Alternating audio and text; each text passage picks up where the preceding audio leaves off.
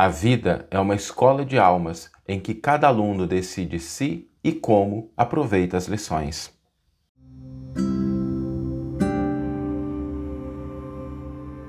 Você está ouvindo o podcast O Evangelho por Emmanuel, um podcast dedicado à interpretação e ao estudo da Boa Nova de Jesus através da contribuição do benfeitor Emmanuel. Hoje nós trouxemos para nossa reflexão, já que a gente está começando um novo ciclo, né? um, novo ano, a, a, metáfora né? de que todos nós estamos numa escola. A Terra é uma grande escola e a gente começou um outro ano letivo. A gente começou mais uma série, a gente está matriculado nessa escola e isso por si só já é uma benção de oportunidades, a gente não pode se esquecer disso. Mas matriculamos em um, um outro ano e é importante a gente entender que quando a gente está numa escola, existem dois elementos fundamentais que a gente não pode esquecer. Primeiro, local, primeiro lugar é que toda escola tem diferentes séries, tem diferentes anos, tem diferentes estágios, né, tem diferentes cursos e a Terra não é diferente. Cada um de nós está em diferentes estágios, em diferentes séries. É importante a gente reconhecer isso, porque muitas das nossas dificuldades advém exatamente da gente achar que estamos todos matriculados na mesma série, o que não é verdade. Existem alunos que estão bem mais avançados, existem alunos que estão ali nas primeiras lições, existem outros que estão no, nas posições intermediárias, e é importante a gente entender isso.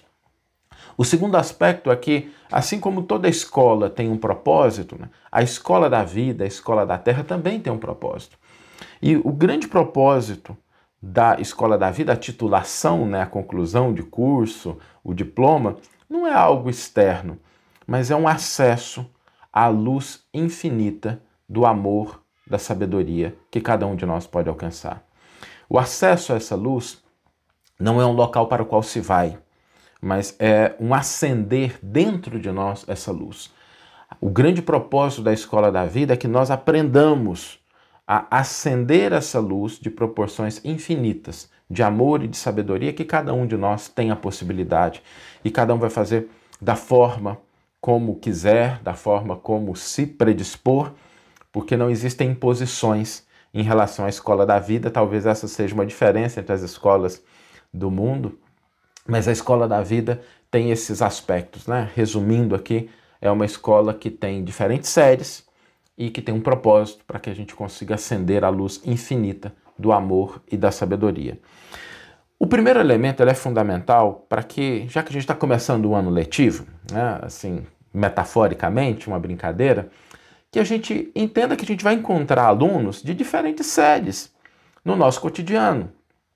E às vezes a gente vai encontrar alunos que estão ali nas séries primárias e que vão fazer algazarra, que vão fazer brincadeiras, que vão viver despreocupadamente, nenhum problema. Imaginemos, por exemplo, eu tive a oportunidade né, de visitar uma escola o ano passado, do Jardim da Infância, do, do meu filho menorzinho, estava com dois anos, e a hora que você olha, entra numa escola, né, ali, como é que é aquela escola? É brincadeira, as crianças estão brincando, estão jogando coisas, né, não tem ali, a gente não pode entrar dentro de uma escola, do uma classe do maternal e esperar o mesmo nível de profundidade, os mesmos livros, o mesmo estudo, a mesma dedicação de quando a gente entra numa turma do ensino médio, se preparando para o vestibular, ou entra numa turma de faculdade. Isso é importante para que a gente possa estabelecer relações mais adequadas com aquelas pessoas que estão à nossa volta, sem crítica, sem confrontamento, mas entendendo que muitas vezes nós vamos encontrar alunos. Né? A a gente vê ali no cotidiano, nas nossas interações, né, no recreio, a gente vai encontrar alunos que estão fazendo algazarras, que estão. Faz, faz parte do processo, a gente não deve se exacerbar com isso.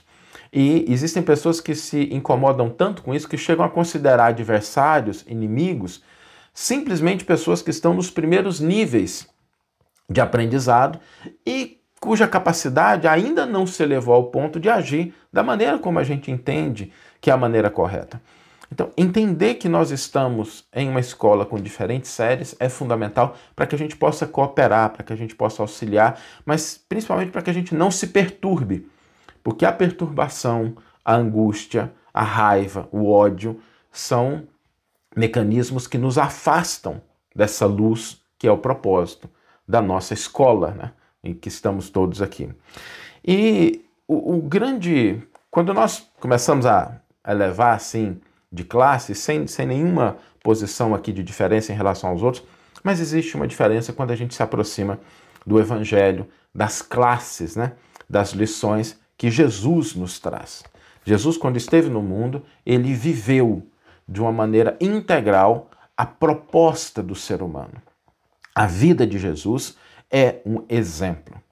A vida de Jesus nos traz orientações para que nós, por nossa vez, possamos aplicar essas lições no nosso cotidiano, a gente possa divisar aquilo que é melhor, a maneira correta de agir. Nós temos na vida de Jesus esse exemplo e esse convite. Mas é importante lembrar que Jesus apresenta lições, ele não estabelece imposições. Jesus oferece caminhos, ele não obriga as pessoas a segui-los. Ele oferece luz para a nossa jornada, mas ele não nos impede de continuar com os olhos fechados. É diferente de uma escola que tem regras, a escola da elevação espiritual não é uma escola de violar consciências, não é uma escola que se vale da violência, da opressão, porque essa luz, que é a evolução espiritual, é uma conquista íntima, é uma conquista dentro de nós. E ali, no campo íntimo, nós somos senhores absolutos. E é aí que vem, talvez, uma, uma grande lição para que a gente possa aplicar no nosso ano, no nosso né, ano letivo que se inicia, a gente começar a buscar dentro de nós o que é que nós temos capacidade, sobre o que nós temos controle, e a gente começar a ajustar aquilo que nós trazemos dentro de nós para essas lições que Jesus exemplificou e tão bem nos ensina a segui-las sem nos obrigar, sem estabelecer mecanismos de violência. Né? Jesus não é um professor que estabelece regras, né? ele dá liberdade, porque a escola da evolução espiritual é uma escola de liberdade. E escola de liberdade pressupõe a gente escolher como agir.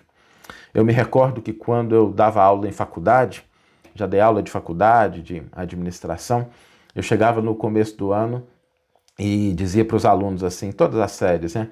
Olha, gente, eu posso conduzir o nosso semestre aqui de duas maneiras.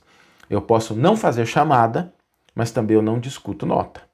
E eu posso fazer chamada e aí eu posso discutir a nota. Sabe aquela no final de semestre, quando o aluno vem, não, professor, mas isso, né? Leve em consideração esse negócio, né? Minha nota não está tão boa, mas, né? Então dava para eles a opção de escolher. E o curioso é que a maioria escolhia assim, não, a gente não quer que faça chamada, porque queria se ver livre da obrigação de ter que assistir às aulas. Mas isso não impedia que, chegando no final do semestre, tivesse o trabalho de conclusão, as avaliações e cada um tivesse que demonstrar o que é que tinha aprendido. A escola da vida, ela é assim. Ela nos oferece liberdade, mas cada um tem que fazer as suas escolhas. Não é uma liberdade simplesmente para a gente fazer o que quiser, é para a gente aprender a escolher. E essas escolhas não são escolhas externas, porque sobre as coisas externas nós talvez não tenhamos muito, muito controle, às vezes a gente pode influenciar, mas nem sempre, na grande maioria dos casos, na verdade, a gente não pode determinar. E quando a gente olha para dentro da gente, o que é que nos resta? Nos resta, diante de uma situação em que o mal confronta o nosso caminho, nós temos a escolha. Nós vamos responder com mal ou com bem. A escolha é nossa. Diante da mentira, como é que nós vamos responder? Com a verdade, com a serenidade, ou com a agressão, ou com mais mentiras? Diante da indiferença de muitos, nós podemos escolher responder com a mesma moeda da indiferença, ou a gente pode escolher responder com amor. A escola da vida é uma escola que nos ensina como nós podemos mobilizar esses recursos internos na escolha consciente das respostas que nós vamos dar às diversas situações. E essas respostas, elas vão determinar se nós estamos acendendo a nossa luz interna ou se nós ainda permanecemos deliberadamente por escolha nossa, nas sombras, na ignorância, nas primeiras séries. Vamos ler agora a íntegra do versículo e do comentário que inspiraram a nossa reflexão de hoje. O versículo está no último livro do Novo Testamento, no Apocalipse, né, lá no final, quando começam a, parte muito bonita dos cânticos de concretização do plano e do plano divino, né, que se conclui ali. E o versículo diz o seguinte: que aquele que ouve diga também: Vem, que o sedento venha. Isso está em Apocalipse 22, 17. E Emmanuel intitula o seu comentário Vem. A Terra é a grande escola das almas em que se educam alunos de todas as idades. Se atingiste o nível das grandes experiências, não te inquietes, não te inquiete a incessante extensão do trabalho. Não enxergues inimigos nos semelhantes de entendimento imperfeito. Muitos deles não saíram ainda do jardim de infância espiritual. Dá sempre o bem pelo mal, a verdade pela mentira e o amor pela indiferença. A inexperiência e a ignorância dos corações que se iniciam na luta fazem, frequentemente, grande algazarra em torno do espírito que procura a si mesmo. Por isso, padecerás muitas vezes aflição e desânimo. Não te perturbes, porém. Se as ilusões e os brinquedos da maioria não mais te satisfazem, é que a madureza te inclina a horizontes mais vastos. Recorda que somente Jesus é bastante sábio e bastante forte para acalmar-te. Ouve-lhe o apelo divino formulado nas derradeiras palavras do seu testamento de amor. Vem ninguém te pode impedir o acesso à fonte da luz infinita. O Mestre é o eterno amigo que nos rompe as algemas e nos abre portas renovadoras. Entretanto, é preciso saibas querer. O Senhor jamais vos fará violência. Sofres? Estás fatigado? Tropeças sobre os fardos do mundo? Do mundo? Vem. Jesus reserva-te os braços abertos Vem e atende-o, ainda hoje.